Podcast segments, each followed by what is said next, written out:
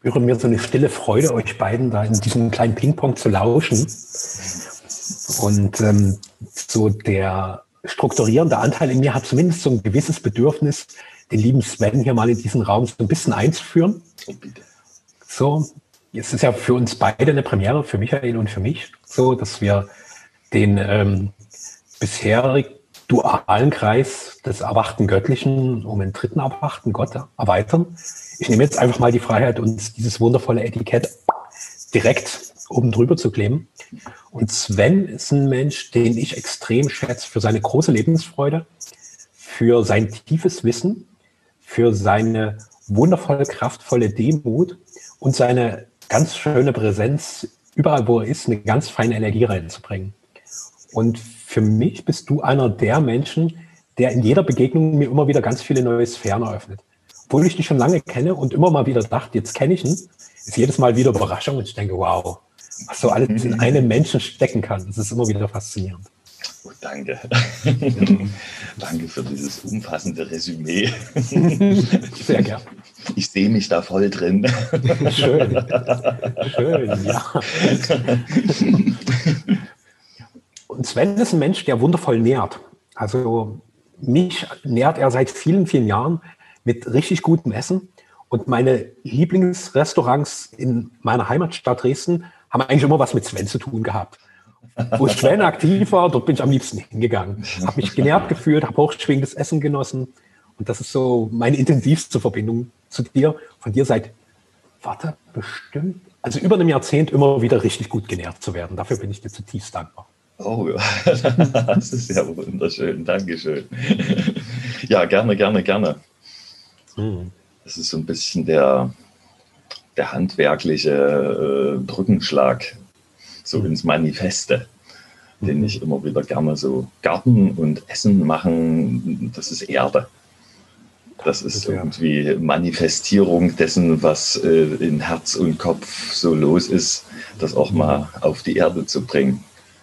Und anderen Menschen und mir selbst natürlich äh, nutzbar zu machen. So, das ist es eigentlich. Ansonsten sind wir gerne immer im Gedanken, im Kopf und gerne auch im Fühlen. Auch das ist schon mal eine Ebene weiter unten, also Richtung hm. Erde. Ne? Mhm. Aber das dann noch zu manifestieren, ist dann immer die, ja, die Herausforderung, damit es dann irgendwie anfassbar und sehbar und hörbar und riechbar mhm. ist. Und da nehme ich dieses, ja, Pflanzen. Am Ende ist es alles Pflanzen. Mhm. also zumindest das, was ich koche.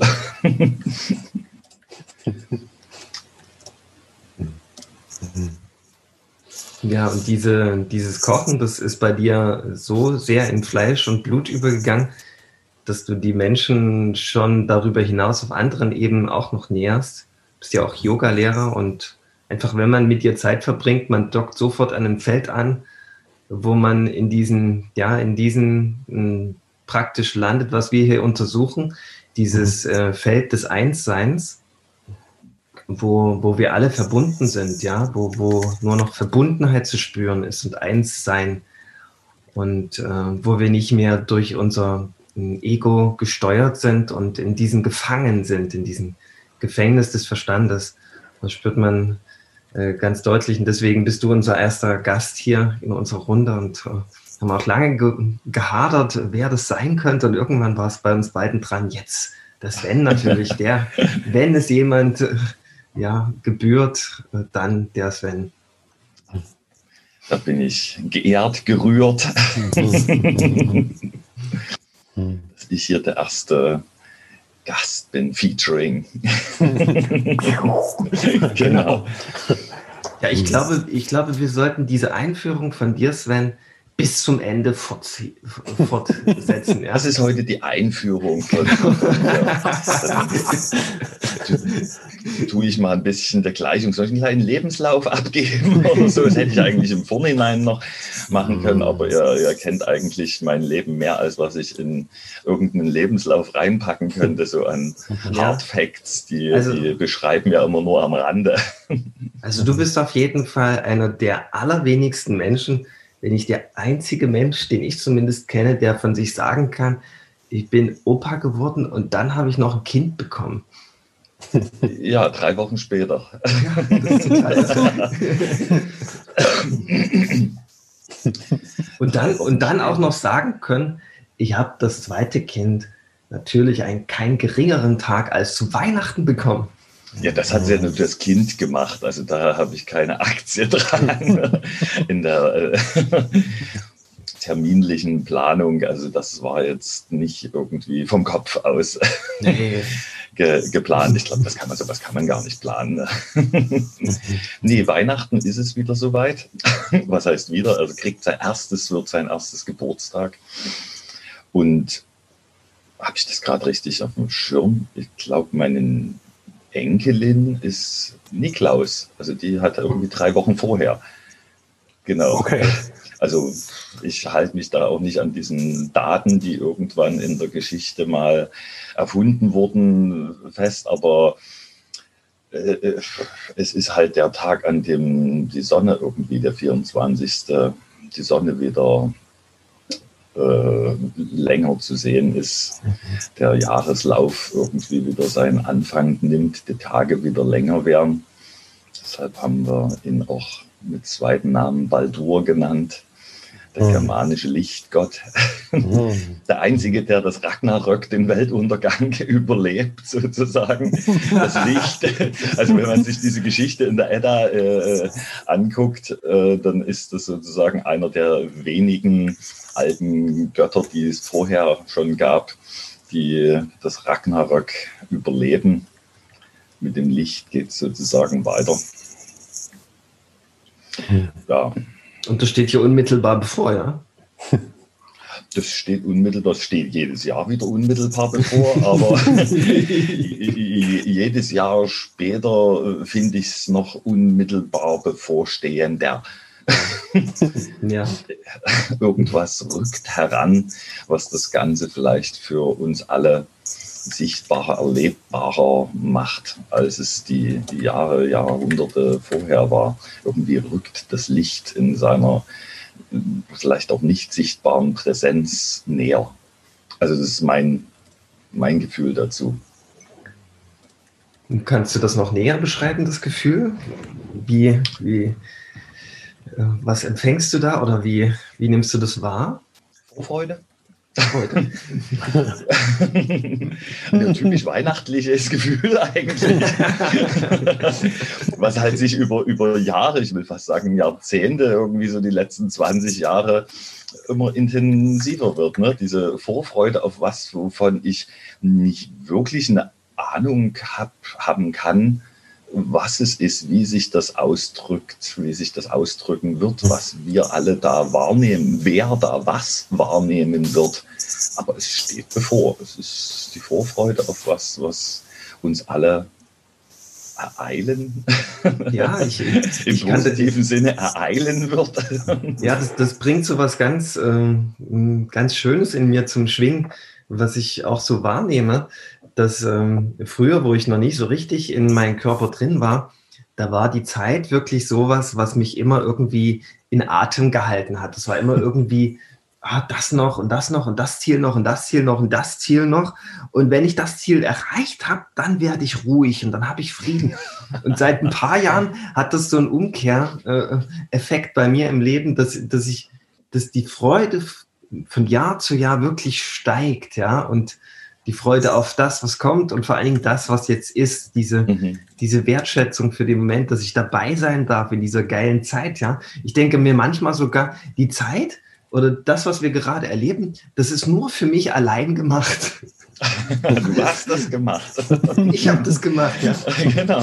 Weil, weil manche Systeme, die jetzt so aufploppen, die spielen mir sowas von in die Hände, ja. Und die gab es vor fünf Jahren nicht. Und jetzt, wo ich sie brauche, haben die ganzen Leute, die diese Systeme und Technologien sich ausgedacht haben, die haben fieberhaft darauf hingearbeitet, dass ich sie nutzen kann. Und dafür bin ich den ganzen Menschen sowas von dankbar. Da bin ich sowas von freudvoll erfüllt, ja, dass ich äh, dabei sein kann. Zum Beispiel Podcast, ja seit sieben Jahren sagen meine Freunde, musst du unbedingt Podcast machen. Podcast ist the next big thing, ja. Und ich so, oh, Podcast, sowas Langweiliges, ja. Und ich wusste gar nicht, was Podcast ist, ja. Und jetzt haben die das bis zum, äh, bis zur Perfektion äh, entwickelt. Und dann sage ich, ich habe zwar noch nie einen Podcast gemacht, ja, oder gehört, ja. Also kann ich ihn doch jetzt mal machen. Und jetzt können wir uns hier äh, zusehen, wie wir das machen. Großartig. Großartig, ja. Mhm. Lieber Sven, ich würde gerne mal an dem Thema der Vorfreude dranbleiben. Mhm. So, weil von Michael habe ich schon gehört, und das ist das, was mich wirklich neugierig macht, dass du eine sehr besondere Sicht, also eine ganz eigene Sicht auf die aktuelle Zeit hast, wie du das gerade wahrnimmst. Und gib uns da gerne mal einen Einblick. Wie nimmst du gerade das Weltgeschehen wahr? Was siehst du darin? Hm. Das, hat, äh, das hat verschiedene Ebenen und verschiedene Perspektiven mhm. natürlich. Also ich kann von verschiedenen Ebenen, auf die ich mich gerne begebe. Ich war auf diesen Ebenen ja auch immer. Ne? Also es ist ja auch eine Entwicklung, die in mir stattgefunden hat, irgendwie verschiedene Perspektiven einnehmen zu können. Das fängt ja über die ganze Kindheits- oder jugendliche Entwicklung an, wie man auf die Dinge guckt. Ne? Irgendwann mhm spätestens in der Pubertät kann man sich vorstellen, wie es wäre, ein Tier zu sein oder wenn man Mann ist, eine Frau zu sein oder was auch immer. Ne? Also man kann sich in die Perspektive anderer Wesen hineinversetzen. Mhm. Und wenn man dann beim Menschsein mal so bleibt, kann man sich natürlich auch in die Ebenen oder Perspektiven, die man schon durchlebt hat, auch wieder hineinversetzen. Also ich kann mich natürlich, oder jeder kann sich hineinversetzen, wie es war, wo man 20 war oder wo man 15 mhm. war oder wo man vor drei Jahren gesteckt hat oder so. Mhm. Und aus all diesen Ebenen zusammen entwickelt sich so eine Art Teppich für mich, wo ich überall in jede Masche mal reingucken kann. wie würde sich denn, wie würde ich das dann sehen, was gerade passiert, wenn ich der oder der wäre, wenn ich dort oder dort aufgewachsen wäre, wenn ich die oder die mhm. Erfahrungen gemacht hätte. Und ja, da gibt es halt die Ebene, wo man jetzt rausguckt und sagt, okay, es ist gerade eine ganz schlimme Krankheit, die uns weltweit ereilt hat. Da sind wir wieder bei ereilt, aber im negativen Sinne. Ähm, dann guckt man aus einer anderen Perspektive und sagt, okay, was, was ist denn wirklich passiert oder was, was, was machen denn die Menschen draus? Und dann sieht die Sache natürlich ganz anders aus. Also unabhängig von dem, was wirklich an Krankheit äh, passiert ist, was ich jetzt für nicht wesentlich mehr oder, oder anders oder gravierender halte, als was, was die letzten Jahrzehnte oder länger an Krankheit auf der Welt schon da war. Ne? Da hat sich ja jetzt nicht wirklich viel geändert. Also es sterben nicht mehr Leute in dem Sinne, sondern sie sterben halt an anderen Dingen. Also So, also wenn, wenn man jetzt die, die Sterbeursache Nummer eins nimmt, was Herz- und Kreislaufkrankheiten sind, das ist uns alles seit Jahrzehnten bekannt, dass das so ist. Und wir wissen auch seit langer, langer Zeit, wie man das heilen kann. Also beziehungsweise noch nicht mal heilen, wie man dem vorbeugen kann, was man tun kann, um dem nicht zu erliegen, daran nicht zu sterben wo sind die Kampagnen, die weltweiten Kampagnen gegen die Pandemie sozusagen der Herz-Kreislauf-Krankheiten, mhm. äh, um dem vorzubeugen, um das auszurotten, diese Krankheit. Ne? wo, wo sind die? Also man weiß, was man tun kann. Jeder weiß, was er tun könnte über seine Lebenszeit hinweg, um irgendwann nicht mit 60 an einem Herzinfarkt zu sterben. Aber es passiert immer noch. Es ist immer noch die Todesursache Nummer eins an jetzt, sagen wir mal, Krankheiten, die uns ereilen können. Und jetzt nimmt man irgendeinen der vielen, unendlich vielen Viren, die es so gibt, und sagt, der ist es jetzt, der macht irgendwie uns alle sehr krank und rottet uns aus. Und, und das, ja, das kann ich nicht wirklich verstehen. Und dann äh, kommt eine nächste Ebene. Dann frage ich mich an dieser Stelle, warum? Also warum nimmt man jetzt irgendeine x-beliebige von unendlich vielen Krankheiten und sagt, die ist jetzt die ganz dramatische. Vor der müssen wir uns unter allen Umständen schützen, damit die nicht die Menschheit ausrottet. Ja, dann ist man natürlich schnell auf einer Ebene, wo man sich dann fragt, okay, wer hat denn ein Interesse daran, dass wir all diese Maßnahmen, die quasi gegen die Pandemie gerichtet sind, wer hat da was davon? Da ist man dann schnell auf der Ebene zu gucken, okay, wo fließt denn das Geld hin? Wer mhm. bezahlt denn welche Kampagnen mit welchen Hintergründen, mit welchen Erwartungshaltungen? Da ist man dann schnell bei den Leuten, die die Welt regieren. ich meine, es ist ja, das klingt immer so, die paar Hanseln da oben, die haben uns jetzt hier in der Hand oder irgendwie sowas. So ist es ja nicht. Ich meine, wir wissen das seit Marx, ne? das Eigentum an Produktionsmitteln, das Privateigentum an Produktionsmitteln, das hat uns der Karl, Marx schon gelehrt damals, führt dazu, dass, naja, der Teufel scheißt auf den größten Haufen, ne? dass immer mehr Kapital, immer mehr Produktionsmittel an wenigen Stellen kumulieren und es dann, so, ne, das war vor 150 Jahren oder sowas, da sind nochmal 150 Jahre ins Land gegangen. Also wie sehr kumuliert das, wenn das äh, das Geld, die Macht, die Mittel immer wieder vererbt werden. Irgendwann gibt es Leute, die gibt es keine Macht- und geldmäßigen Einschränkungen mehr. Denen gehört halt alles. Und das sind auch nur Menschen. So, die stehen auch nicht früh auf und sagen, heute mache ich mal was richtig Böses die haben auch ihre, so, na, die, die haben ja auch ihre, ich sag mal, Agenda klingt schon wieder so, hu, aber ja, was macht man denn jetzt mit, mit dieser vielen Macht und mit diesem, mit diesem Geld? So aus deren Perspektive sieht das auch anders aus. Das sind ja auch Seelen, die inkarniert sind und die auch keinen leichten Job haben. Ne? So, die haben halt unbeschränkte Mittel und sehen die Menschen die, die einfachen Menschen in der Pyramide sozusagen unter sich und denken sich, so richtig cool läuft das nicht. Da muss man eingreifen. Und die greifen halt ein. Nach ihren Möglichkeiten, nach ihrem Wissensstand, nach ihrem, ja, was wäre denn cool für die Menschheit? Und kommen halt auf die verschiedensten Ideen. Ich glaube auch nicht, dass die inzwischen noch alle sozusagen an einem Strang ziehen. Da wird es schon auch verschiedene Strömungen geben, die eher das als die Lösung für uns alle oder das als die Lösung für uns alle sehen. Aber nichts ist halt die Generallösung. Also die Lösung wäre tatsächlich, dass alle wieder Verantwortung übernehmen. Weil diese Menschen, wie gesagt, die wachen früh auf und sagen, okay, die können nicht die Verantwortung übernehmen für unser einzelnes Geschehen.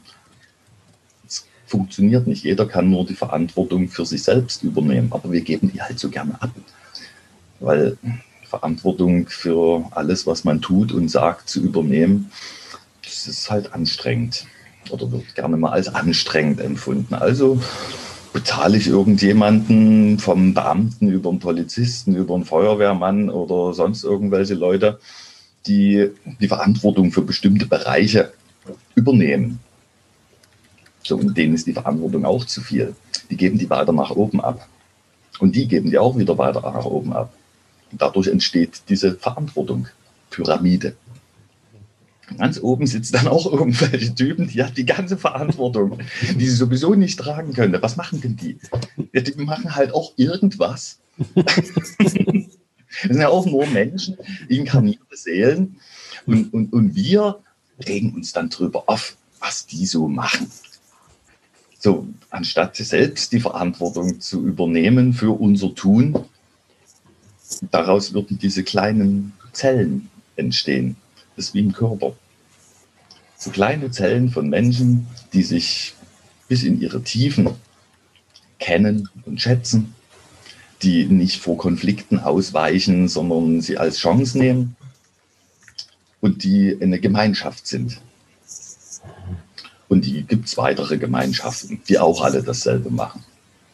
Und aus Freiwilligkeit heraus schließen sich diese Gemeinschaften zusammen. Und dann gibt es größere Gemeinschaften aus mehreren solchen kleinen Zellen. Die schließen sich auch wieder zusammen. Und dann entsteht auch so eine Art Pyramide. Aber die hat halt eine andere Nummer. Da geht es von unten nach oben. Wir geben nicht die Verantwortung nach oben ab, sondern wir schließen uns freiwillig zusammen, um Synergieeffekte, um Handelswege, um was auch immer zu haben. Ne? Und deshalb sitzt nicht ganz oben irgendjemand, der uns sagt, wie wir das machen sollen und was wir zu tun und zu lassen haben, sondern die kleinste Zelle, die hat die größte Macht. Und wenn die kleinste Zelle die größte Macht hat, dann sind die darüber geordneten Blasen oder Zellen freiwillig und die haben weniger Macht. Das heißt, die können nur aus Freiwilligkeit, okay, wir machen das so und so und so, bei uns im Dorf gibt es keine Ampeln. Wenn ich irgendwo anders hinkomme, muss ich akzeptieren, dass da Ampeln da sind, weil die, die wollen Ampeln. Aber die aus dem anderen Dorf müssen auch akzeptieren, dass es bei uns keine Ampeln gibt. Da muss man halt aufpassen und gucken, ob ein Auto kommt. Also sowas in der Richtung. Ne? Und wenn es dann ganz viele Dörfer gibt, die auch alle keine Ampeln haben, schließen die sich wieder zusammen. Und die aus ihrem Gebiet rausgehen, sie gucken, ah, da gibt es Ampeln. Also nur also an so einem einfachen Beispiel. So. Ja, also die, die, das ist eigentlich ein Spiel, ja. Also die, die da oben, wenn wir mal von die da oben sprechen, die, die, die, die, die haben sich jetzt ein neues Spiel ausgedacht. Wenn die Menschen nicht souverän genug sind, um einen Weg zu finden für sich selbst, aus der Verantwortung, aus der Selbstverantwortung heraus, um gesund zu werden oder gesund zu sein, dann nutzen wir das doch mal aus. Die, die können also nicht mit Krankheit umgehen, die wissen nicht, wie man Heilung anbahnt und die sind total überfordert und orientierungslos. Dann tun wir doch mal so, als wenn es ein Virus gäbe und schaffen einen neuen Markt dafür. Und wir stillen auch noch das Bedürfnis, was wir selbst erschaffen haben mhm. und geben den Menschen dann eine Impfung. Und wenn die das Spiel mitspielen, dann funktioniert das Spiel es würde nicht funktionieren, wenn, wenn, das, wenn das niemand mitmachen würde. Wenn aber alle mitmachen und die Leute nicht in ihrer, ihrer Verantwortung ist, dann wäre es ja äh, nach kapitalistischen Gesichtspunkten vollkommen blödsinnig, da nicht äh, das Spiel zu initiieren. Und man hilft sogar den Menschen damit. Denn wenn sie das Spiel durchschauen würden, wären sie ja sofort in ihrem Zentrum angelangt, in ihrer Mitte, in ihrer Selbstverantwortung. Genau. Also das ist wie für uns gemacht, damit wir in die Freiheit kommen, damit wir Moksha erfahren hier ah, auf der Erde. Ja, ja. Also die, die, die Obrigkeit, die dient unserer totalen äh, Selbstverwirklichung, könnte man auch Fall. sagen. Ja. Da sind wir auf jeden Fall an einer noch nächsteren Ebene angekommen. So, wie können wir, die wir denn so ansatzweise bewusst durch unser Leben gehen, diese ganze, ich nenne es mal Krise, ne, äh, nutzen zu dem, was passiert? Wenn ich das Ding mit dem Spiel aufnehme, wir sind mittlerweile an einem Punkt des Spieles, was ja darauf basiert, dass wir nicht wissen, dass es ein Spiel ist. Wo wir erkennen, dass es ein Spiel ist. Na? Also das ganze Ding basiert ja darauf, äh, dass wir bei der Geburt sozusagen vergessen, dass das Ganze ein Spiel ist. Ja. Sonst könnten wir das ja auch gar nicht authentisch spielen, wenn wir die ganze Zeit im Hinterkopf hätten, ich bin ein unsterbliches, unendliches Wesen, pff, das würde ja keiner wirklich authentisch durchziehen. Die ganze Nummer mit 80 Jahren hier äh, irgendwie so, das wäre das wär nicht wirklich authentisch spielbar. Also wissen wir nichts. So, und jetzt sind wir aber nach ein paar hundert oder tausend Jahren, ich weiß nicht, wie lange das Ding jetzt schon gelaufen ist, an einem Punkt, wo die ersten erkennen, okay, das ist ein Spiel. Ja, was machen wir denn dann? also, ne? das Spiel beendet ist eigentlich, wenn alle das erkannt haben, dass es ein Spiel ist, dann müsste sozusagen äh, eine neue Ebene eingezogen werden. Und das, denke ich, passiert gerade, das fühle ich. Ja. Wir bauen uns sozusagen, währenddessen wir noch in dem Spiel stecken als Schauspieler, bauen wir uns eine neue Bühne.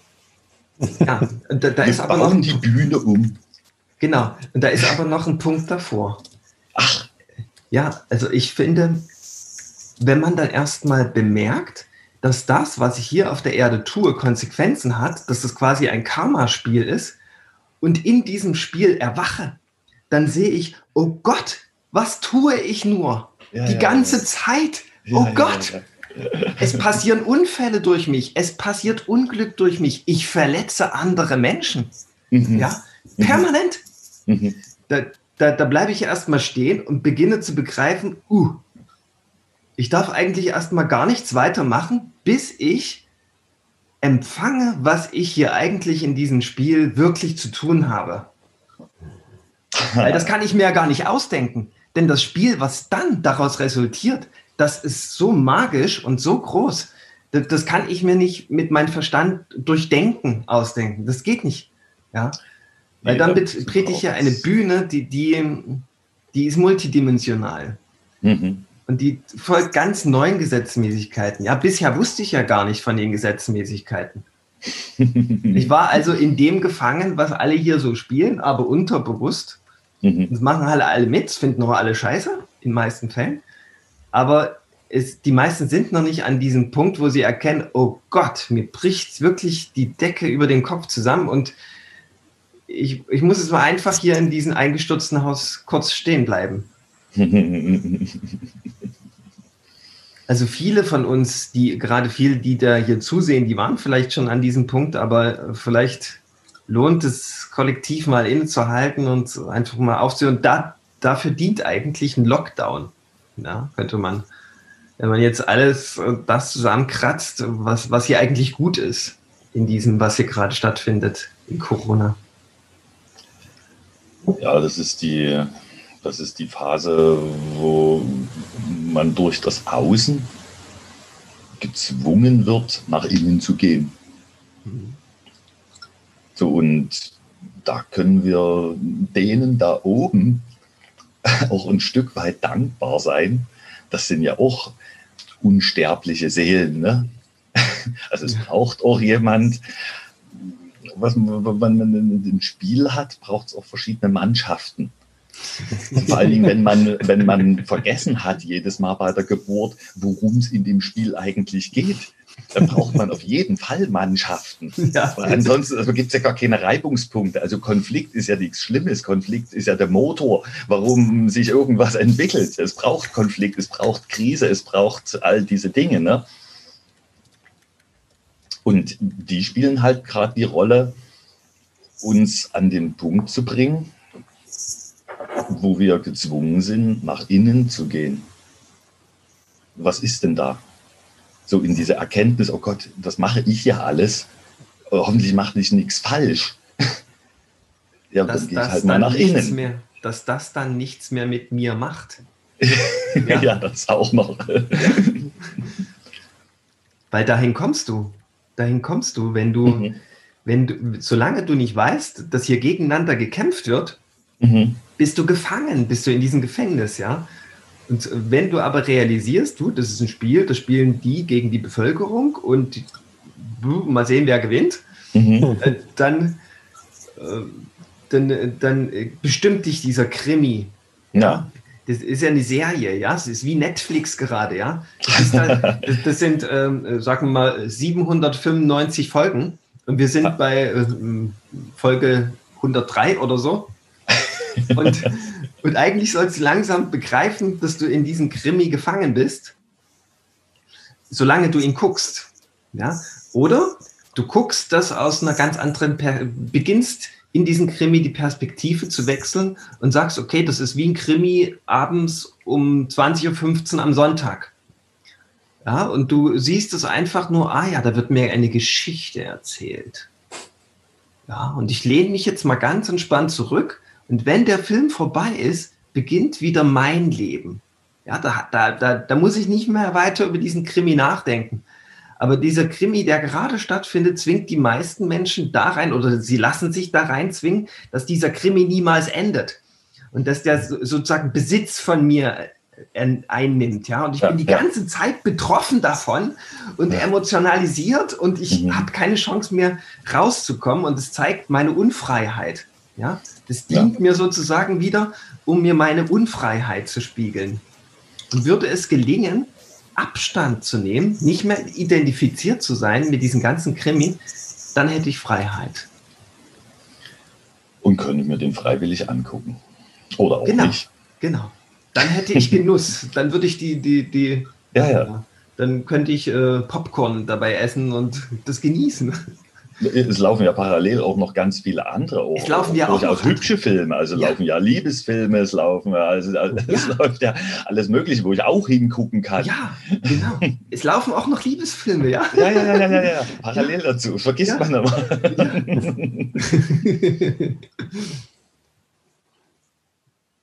Wie kann ich umschalten von Krimi zu Liebesfilm? Oh, gerne.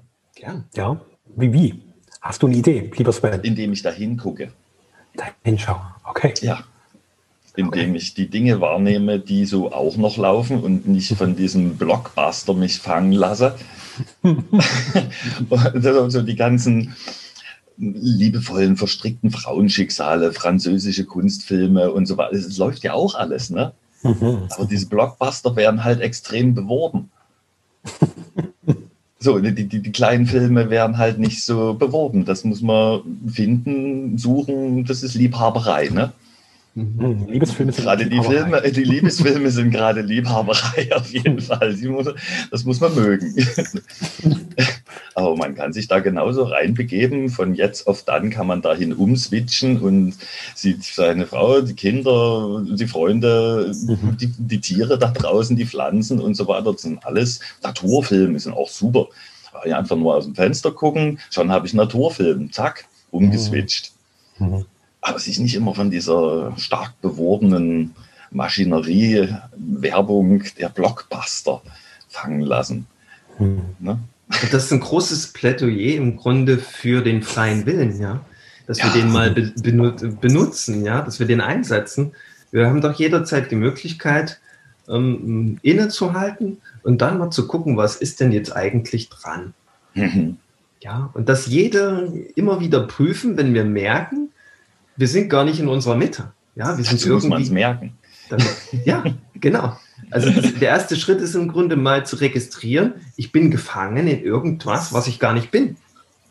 Und was ich nicht will. Und was ich gar nicht will. Mhm. Ja.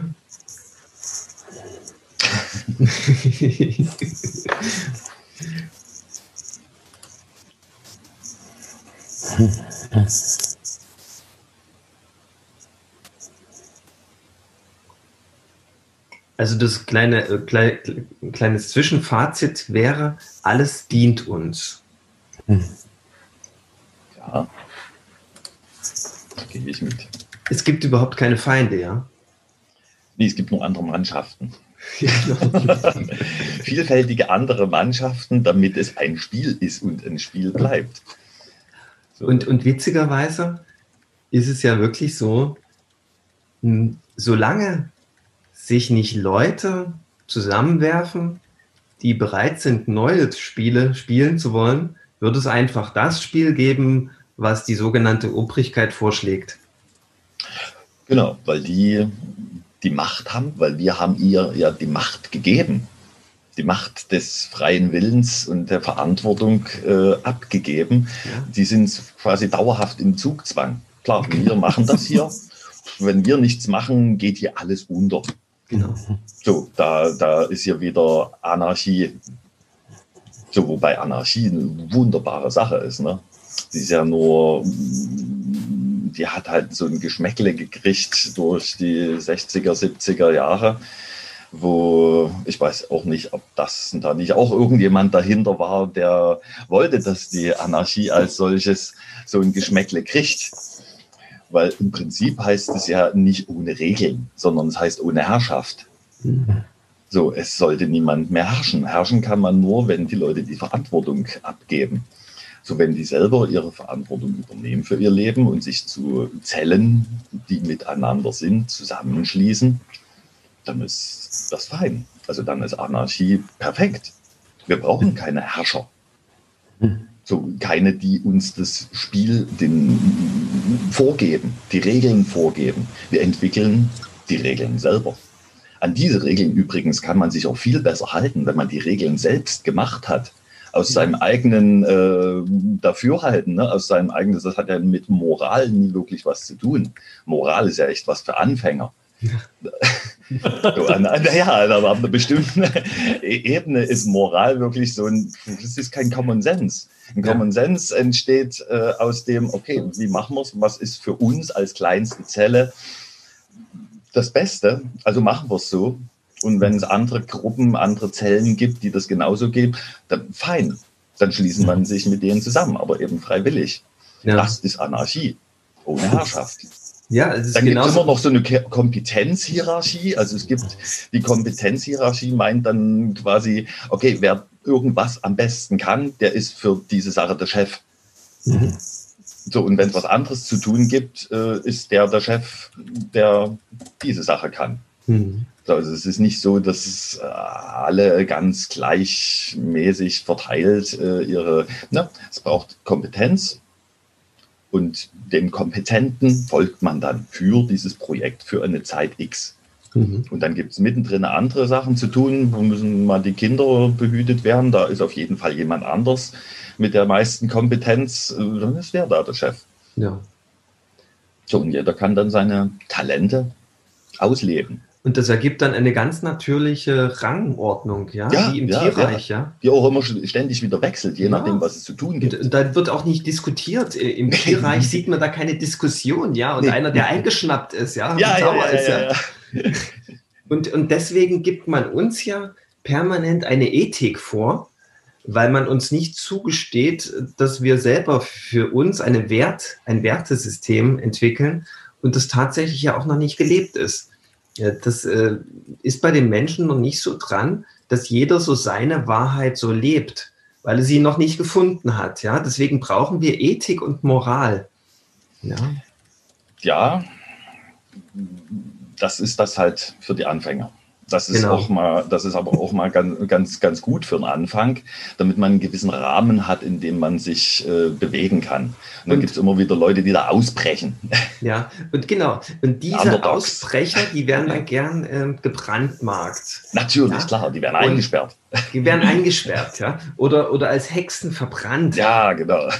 Weil, weil man, die stellt man auch gern so hin, wenn man den Menschen den freien Lauf lassen würde, dann würden sie wieder wie die wilden Tiere. Genau. Ja, ja, wie das böseste Bild der wilden Tiere. Die, die wilden Tiere sind ja gar nicht wild. Die sind einfach nur natürlich. Ja, die sind, die sind nicht gewalttätig oder so. Die sind einfach nur gesund aggressiv und die tun das, was notwendig ist, um in der Natur zu überleben. Wenn, wenn man das aber uns als Recht geben würde, dann ist gleich wieder dies, dieser Rahmen gebaut. Dann würden sich alle Menschen zerfleischen.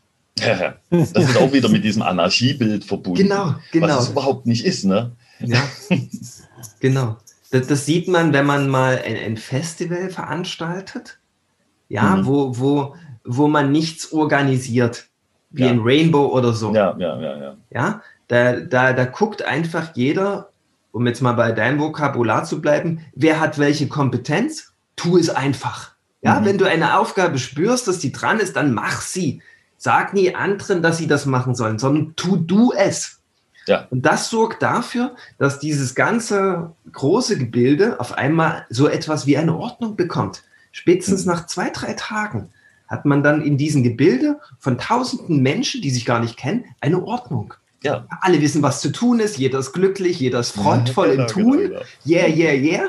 Mhm. Und, und niemand braucht mehr irgendwie für etwas in Zukunft zu sorgen, mhm. weil aus dem Moment heraus gesorgt ist. Also das gibt es ja schon. Also das, äh, das Auf jeden Fall. Beweis, der Beweis ist angetreten, dass es funktionieren würde. Dass dann nicht alles in sogenannter bösartiger Anarchie ausarten würde. Ja. Das nimmt dann einfach diese soziokratischen Strukturen von alleine an. So ja. dieses, ich bilde Arbeitsgruppen, in so einer Arbeitsgruppe, ja, der die meiste Kompetenz hat, der ist halt äh, der Chef. Dann gibt es irgendwie noch jemanden, der auch in einer anderen Gruppe ist oder in mehreren anderen Arbeitsgruppen, die andere Dinge machen, sodass die auch ineinander, untereinander verschränkt sind, diese Arbeitsgruppen. Und dann gibt es auch coolerweise immer noch jemanden, der das überhaupt gar nicht kann, den es aber interessiert, der das sozusagen seine Kompetenz entwickelt, ja. der dabei lernt, der Lehrling. So, also die drei Komponenten hm, braucht es in so einer klassischen soziokratischen Arbeitsgruppe immer. Und dann ist das automatisch ineinander verschränkt und alle wachsen am, am Thema. Auch mit und durch den Konflikt, der ne, mhm. definitiv entstehen wird. Es wird immer Konflikt entstehen. Ja. Dieser Versuch, immer Konflikten auszuweichen, es ist auch so ein Verantwortungsabgeben-Ding, ja. so ein Ich habe Recht, ich will es besser wissen oder irgend sowas. Ja. Ja, in unserer halt. Gesellschaft, die macht quasi immer um den Konflikt gern einen Bogen. Gerne, ja, ja. Gerne, ja. Oder man sucht dann Leute, die das managen. Mhm. Anstatt am Konflikt zu wachsen. Ja, könnte ja sein, der Konflikt, der ist nur dafür da, damit ich endlich in meine Kraft komme. Ja? Ist aber auch eine neuzeitliche Entwicklung. Also noch nicht so lange her hat man sich beim, beim Konflikt einfach dann die Birne eingehauen, ne? also früher, früher, ne, wann war denn früher? Äh, war es eher so, Konflikt, alles klar, Recht, zack, Schwert, Axt. Hm. genau.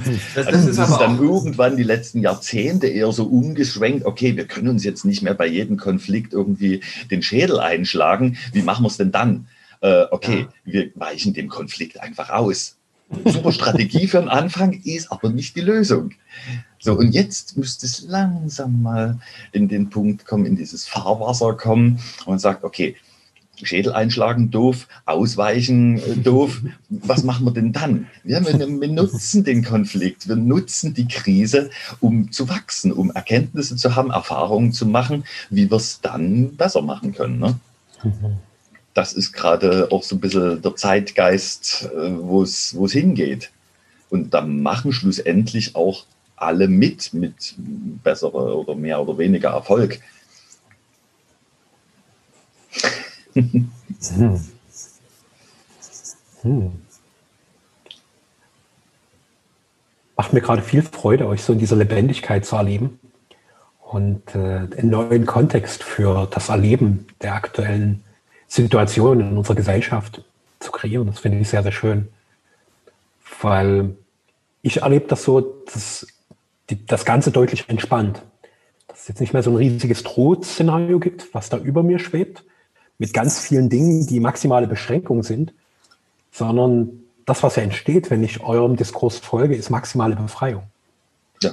So immer wieder Durchbruch, Durchbruch, Durchbruch. Und die Konfliktintensität unseres aktuellen Zeitgeschehens ist einfach das maximale Ermuntern zum Durchbrechen. Ja. So in die Herrschaftslosigkeit. Mhm. So anarchistische Durchbrüche, ja. Mhm. Ja, das, was eigentlich stattfindet, ist Moksha, die Befreiung. Die Befreiung. Aber, aber die Menschen, die krümmen und wehren sich noch so ein bisschen dagegen. Ja, ja, na klar. Weil, weil, weil das ja auch so, ich, ich weiß gar nicht, ob man uns drei da ausnehmen kann, aber das ist schon, wenn man sich hineinfallen würde in das, was eigentlich als Sog im Universum gerade stattfindet, dann äh, müssten wir alles, so ziemlich alles loslassen, was gerade noch unser Leben so ausmacht. Ja, und das ist gar nicht so einfach. Ja, also gibt man sich ganz radikal an das hin, was, was als so gerade so durchs Universum durch uns durchzieht, dann hat es ganz schön drastische Konsequenzen. Und da mal hineinzufühlen und zu fühlen, was will denn da dieser Sog von mir, das ist schon krass und das ist nicht mal für uns leicht. Aber schön, dass wir darüber sprechen, sodass wir eine Erinnerung haben, dass wir beim allgemeinen Spiel, der ja von diesem Sog ablenken möchte, uns nicht mehr so verhaftet fühlen und so verkettet mit dem. Und das wäre dann genau dieser Moment, wo Moksha in uns stattfinden könnte. Erkennen, dass es ein Spiel ist. Und dann kommt mal vielleicht irgendwann eine neue Ebene in dieses Spiel. Also wenn man den Faden weiterspinnt und das alle erkennen, dieses sogenannte Erwachen, ne? was auch nicht ganz so einfach ist für die, ich sag mal, jungen Seelen, also unabhängig vom biologischen Alter gibt es ja auch noch ein, ein Seelenalter. Und da gibt es halt einen bestimmten, nicht näher zu definierenden Teil der Menschen, die halt schon ein paar hundert oder ein paar tausend Mal hier waren. Und ich denke mal, mindestens die Hälfte der Leute das ist das erste Mal hier. Ich meine, wenn man das erste Mal in irgendein Spiel reinkommt, hat man natürlich völlig andere Bedürfnisse, völlig andere äh, Sachen, die man da, man will erst mal, okay, was, was passiert denn hier eigentlich? Mhm. Auch, auch, auch dieses Konsumdenken. Na klar, will ich erst mal haben. Ich will irgendwas vom großen Kuchen abhaben. Mhm. Ich will ja mit richtig mitspielen können. Ne? Ja. Und hat man dann erstmal mühselig herausgefunden, wie die Spielregeln sind, dann will man ja auch nie gleich da raus dann will ja, man auch gewinnen, ja, genau. ja, am Ende. Ja, man will ja gewinnen, genau. Das ist das Konsumdenken schlussendlich im, im genau. ganz übertragenen, ganz großen Sinne. Ist es äh, diese Balance zwischen Nehmen und Geben. So am Anfang will man erst mal haben. Da will man erst mal nehmen. Ja. So, um, um dann irgendwie was zu entwickeln, was man in das Spiel wieder hineingeben kann. So, und die älteren Seelen sind halt an dem Punkt, wo sie sagen, okay, was kann ich denn geben? Was kann ich dem großen Ganzen denn geben, damit sich das große Ganze entwickeln kann?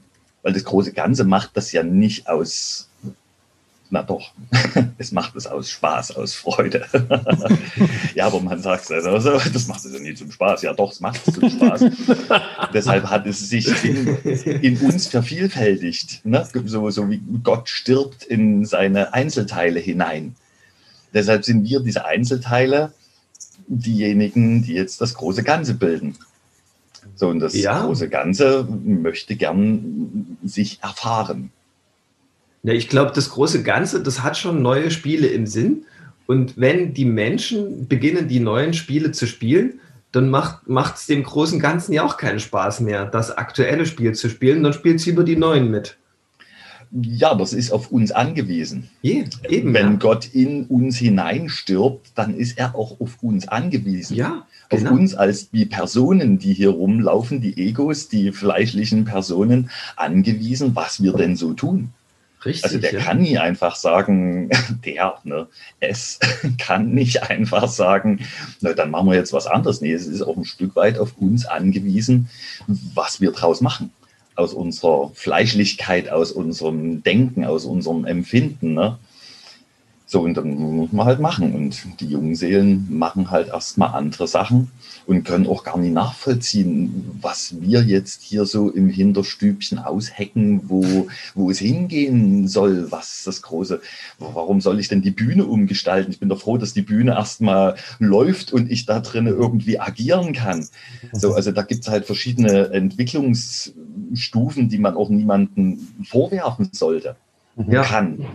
So, also ich muss, ich, ich, ich, ich werfe dem Kind auch nicht vor, dass es noch nicht laufen kann, noch nicht sprechen kann, noch nicht, noch nicht schreiben kann, irgendwie sowas, ne? Und dementsprechend sind diese jüngeren Seelen auch äh, zu sehen für, für mich. Ich muss denen keinen Strick draus drehen, dass sie dieses oder jenes anders sehen, weil da ist einfach noch ganz andere ein ganz anderer Willen dahinter, was die wollen, was die vom Leben erwarten und was sie spielen wollen. So, die sind noch nicht da, wo die Bühne umgebaut werden soll, damit sich das Spiel jetzt noch geiler. Aber irgendwann, um an diesen Kreis wieder zu kommen, ist es dann so, dass alle erwacht sind, dass alle wissen, dass das Spiel ein Spiel ist. Ja, was machen wir denn dann? ist das Spiel dann zu Ende oder geht es dann eigentlich erst richtig los? Also, weil, weil wenn das alle wissen, ne, dann ist ja völlig abgefahren. Dann äh, kann man aus dieser Selbstverantwortung heraus, aus diesem freien Willen, wir können immer noch alles machen, was wir wollen, aber wir machen dann freiwillig keine Scheiße mehr. Freiwillig. Nicht, weil Moral oder Gesetze uns in irgendeine Jacke zwängen, sondern weil wir erkennen, was, weil wir wissen, weil wir vor allen Dingen spüren und fühlen, dass dieses oder jenes jetzt einfach mal nicht zielführend dafür ist, was eigentlich das große Ganze will, da ich das große Ganze bin, ich auch nicht will. Ich werde niemand anders mehr verletzen oder den, den freien Willen eines jemand anderen einschränken, weil das fällt immer auf mich zurück. So, und dann können wir dieses Spiel nochmal ganz anders spielen. Das ist echt, ne? Dann, ne? dann geht es irgendwie nochmal auf einer anderen Ebene weiter. Ja, also Kreis schließen, das hast du jetzt nochmal als Stichwort gesagt. Du hattest ja äh, das Gespräch äh, begonnen mit dass du diese Ebenen fühlst, weil du sie durchlebt hast, ja. Mhm. Und das hilft gerade als, als reiner Akt der Mitgefühl schon, dass man, weil man ja früher selbst in diesen Spielen gefangen war und die durchlebt hat, darf man jetzt auch die anderen die Spiele zu Ende spielen lassen. Ja, ja, ja, ja. Das ist notwendig, ja, dass sie das voll ausagieren, bis die 90 Minuten Fußball um sind. Da gibt es vielleicht noch mal eine Verlängerung, aber dann ist gut. Mhm. Und wenn man eine Erfahrung gemacht hat aus Seele, die es wirklich durchlebt hat, dann kriegt man eine Erkenntnis. Deswegen muss man die, die Menschen jetzt auch diese Spiele spielen lassen. Wir können ja jetzt mittlerweile schon unsere eigenen Spiele spielen, aber die dürfen ihre Spiele zu Ende spielen um dann daraus, wenn sie das finalisiert haben, das Spiel, eine Erkenntnis zu gewinnen. Da können sie neu entscheiden, wollen wir das Spiel nochmal von vorn spielen oder sagen wir, ah nee, jetzt ist mal was Neues dran. Ja. Bis dahin ist es halt noch ein multidimensionaler Raum, der hier bespielt wird, ja. wo verschiedene Wesen auf verschiedene Arten ihre Spiele spielen. Und ich kann da reingucken und da Mitgefühl haben, aber ich muss mich von den Spielen anderer, die auf der gleichen Bühne stattfinden, nie unbedingt fangen lassen. Ja.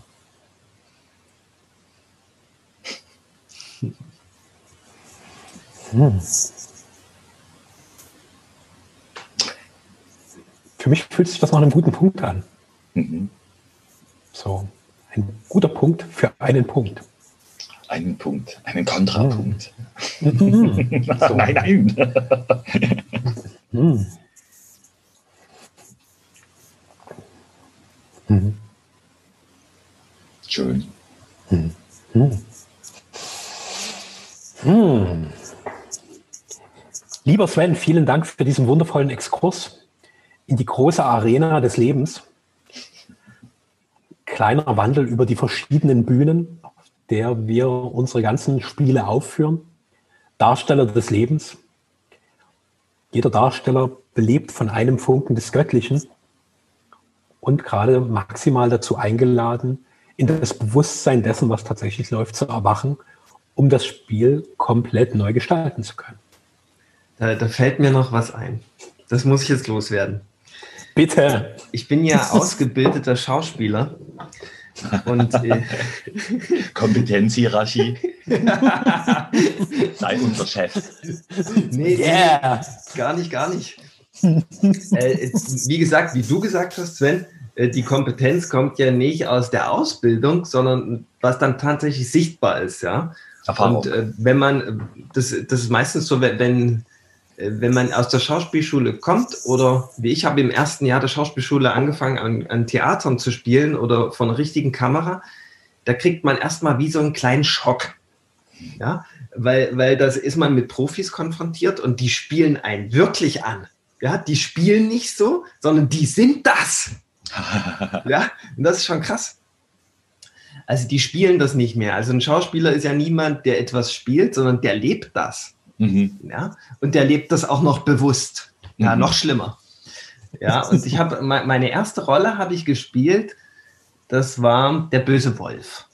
Ach, großartig. Im Rotkäppchen in der ersten Klasse. Ja. Und ich, ich war so sehr der böse Wolf, dass ich dann wirklich der böse Wolf war. Mhm. Ja. Und äh, da hat die Lehrerin kurzerhand gesagt, Michael, du kannst nicht mal den bösen Wolf spielen.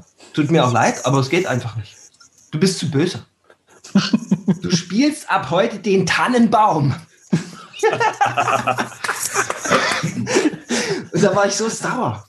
Ich habe, das war so übel für mich, hinter diesem Tannenbaum zu hocken und den Tannenbaum zu halten und den anderen dabei zuzusehen, wie sie, wie sie einen bösen Wolf und das Rotkäppchen ganz, ganz schlecht auch noch spielen, weil ich konnte das doch viel besser. Ich war mhm. dieser böse Wolf. Und auf einmal kommt da jemand und der spielt den bösen Wolf noch. Das war für mich wirklich eine Lästerung auf meine Göttlichkeit. Da habe ich da zum ersten Mal so richtig begriffen, wie.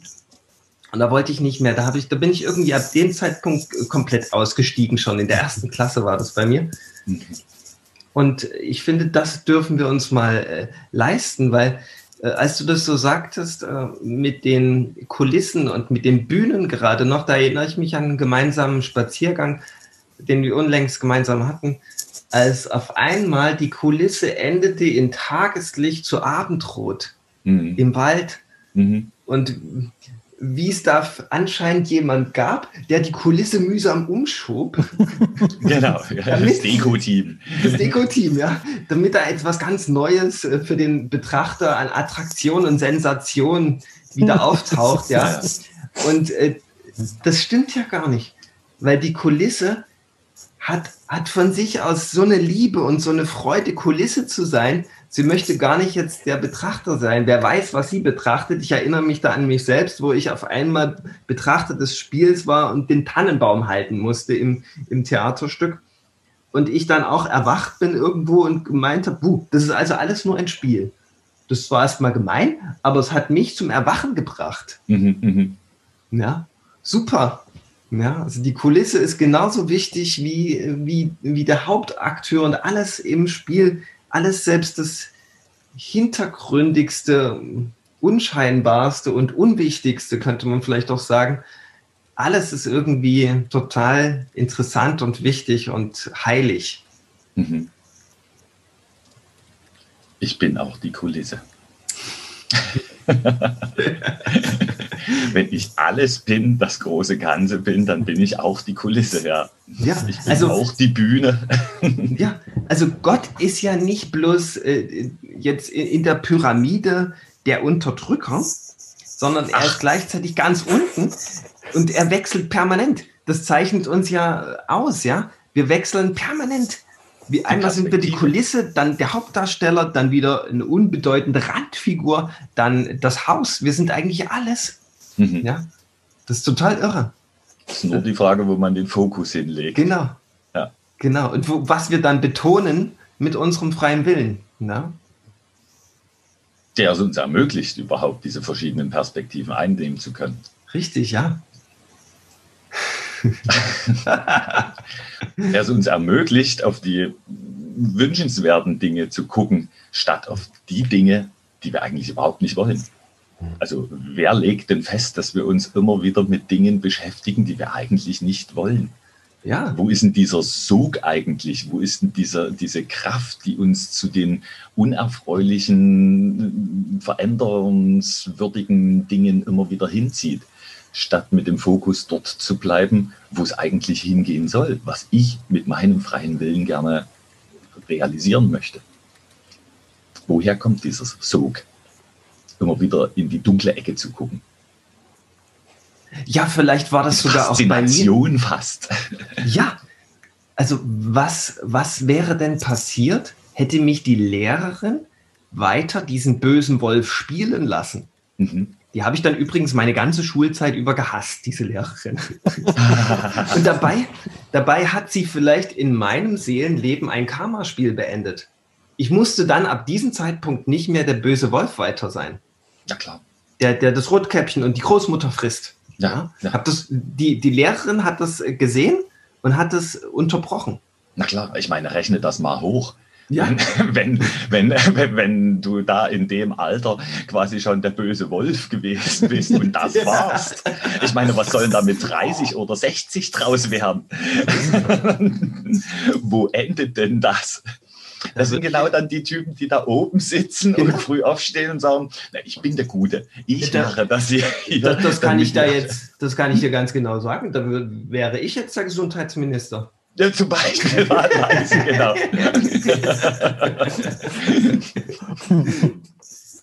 Schön. Und, und dann wäre ich unglücklich, weil, weil dann müsste ich ja ein Spiel spielen, in, gefangen in, mein, in meinem Karma, ja? Mhm.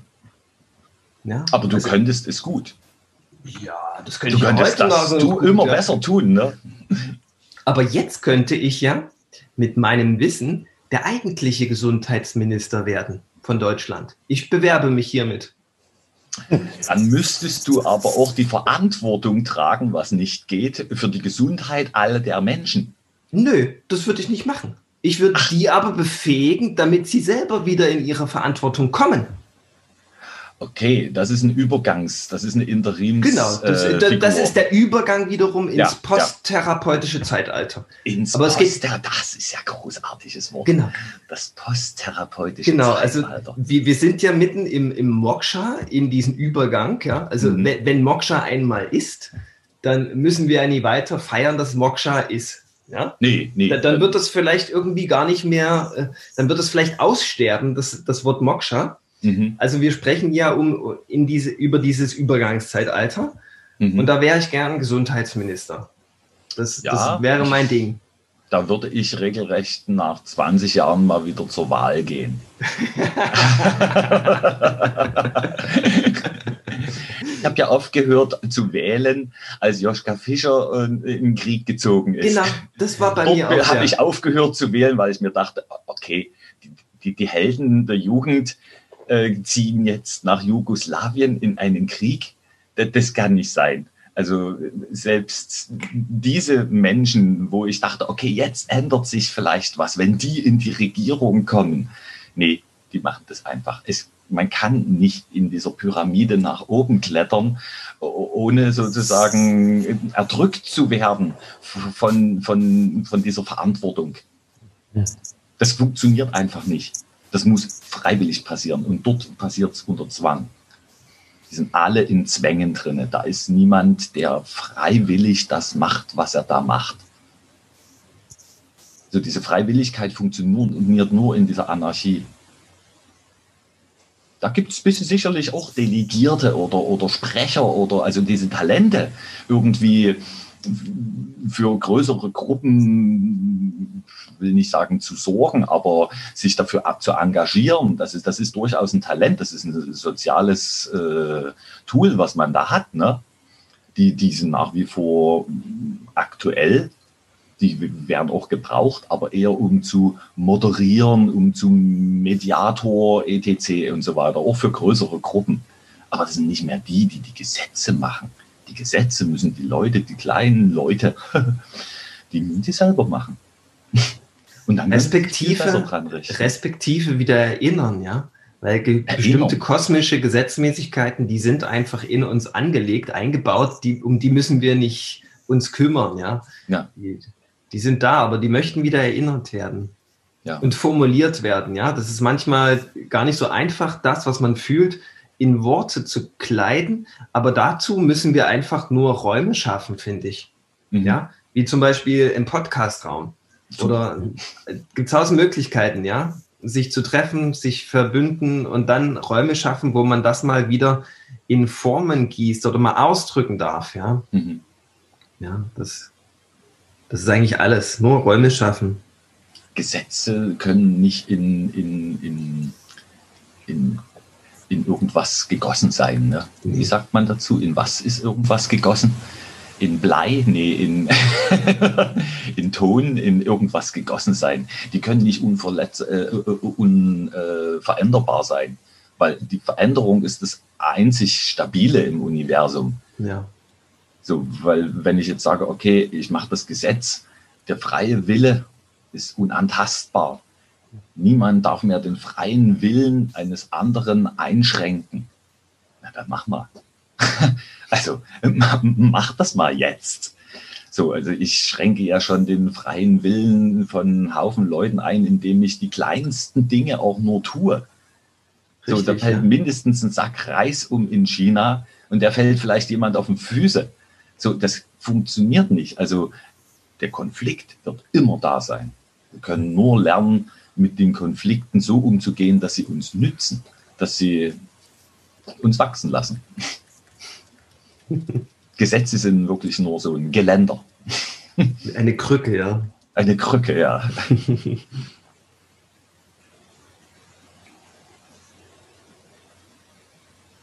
Jo, jetzt haben wir wieder einen Punkt. Das Gespräch würde wahrscheinlich nochmal in die Tiefe äh, sacken würden wir einen Moment innehalten, aber ich würde mal an dieser Stelle Schluss machen, weil jetzt auch im Gesicht von Sven der Zenit der Sonneneinstrahlung am Maximum angekommen ist. noch weiter rüber, dann irgendwann wirklich aus dem Bild verschwinden. also es war mir eine große Freude und herzlichen Dank und vielleicht äh, setzen wir das bei Gelegenheit mal weiter fort. Ich bedanke mich auch für diese Einladung. Es war eine tolle neue Erfahrung, noch nie Podcast gemacht. Und ich hätte auch noch ein Superlativ zu bieten. Wir haben Friedrich Nietzsche widerlegt, ja, der behauptet hat, mhm. der Dritte ist der, der verhindert, dass das Gespräch in die Tiefe sackt. Ach, ja, aber drei Beine von einem Stuhl oder Tisch kann nicht umfallen. Ne? Das kommt aber nicht von Friedrich Nietzsche. Nee, nee, das war irgendjemand anderes.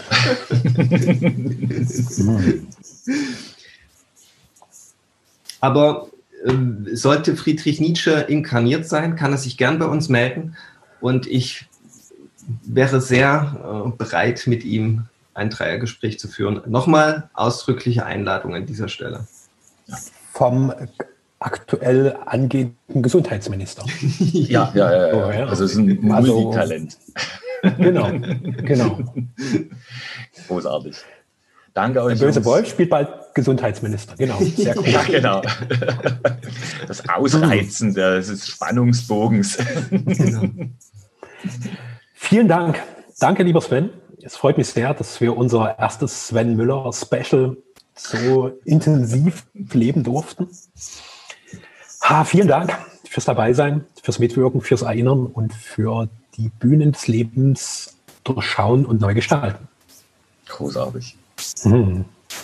Einen wunderschönen Tag für euch alle. Oh ja, danke, bis bald. Bis bald im Real Life. Alles Liebe. Mhm. Tschüss. Tschüss. Tschüss.